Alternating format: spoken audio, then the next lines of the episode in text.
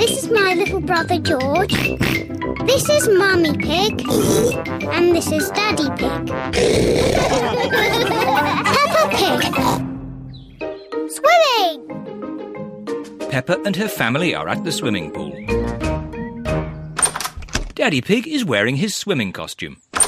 Mummy Pig is wearing her swimming costume. Peppa is wearing her swimming costume. Hurry up, George. Everyone's waiting. George is wearing his swimming costume. Pepper, George, let Daddy put on your armbands.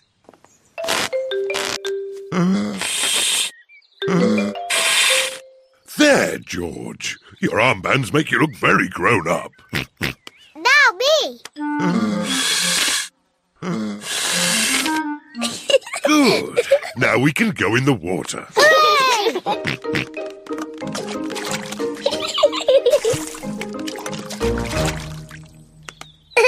It is George's first time at the swimming pool. Why don't you put just one foot into the water?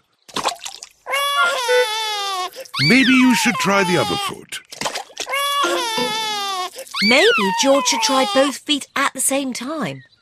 Good idea. Well done, George. But you don't need to splash quite so much. Here is Rebecca Rabbit with her little brother, Richard Rabbit. Hello, Rebecca. Hello, everyone.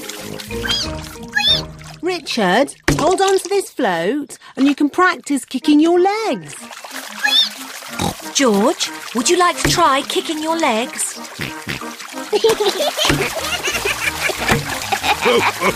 Very good, but try not to splash.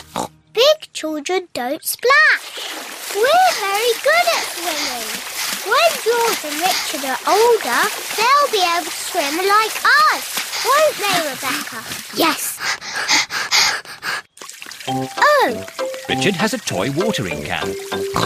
stop it, Richard. oh, Oh dear, Richard has dropped his watering can into the pool.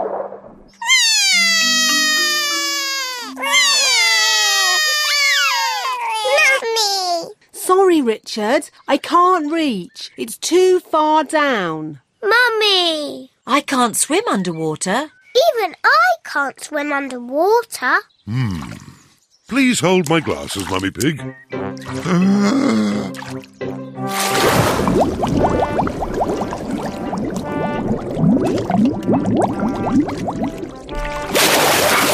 Hooray! There you go. Well done, Daddy Pig. I am rather good at swimming underwater. Huh? The watering can is for babies. Can we jump off the diving boards now? Sorry, Pepper, diving boards are only for grown ups. Oh, Cheer up, you two. You can watch me die. silly daddy, your tummy is too big. Nonsense. I won trophies for my diving when I was younger. That was quite a long time ago, Daddy Pig. It's lucky I've kept myself so fit and strong. Please hold my glasses, Mummy Pig. You'll get a better view if you watch me from the side. Please don't splash us with water, daddy. Of course I won't splash you, Pepper. I think I need a higher board. Please be careful, Daddy Pig. Yes, don't splash us, daddy. Don't worry, Pepper. Don't splash us with water, daddy. I told you I wouldn't splash. Clever daddy. Well done, Daddy Pig. No need for my towel. I've got a special way of drying myself. Daddy Pig has splashed everyone with water. Daddy Pig. Sorry, everyone. Ew.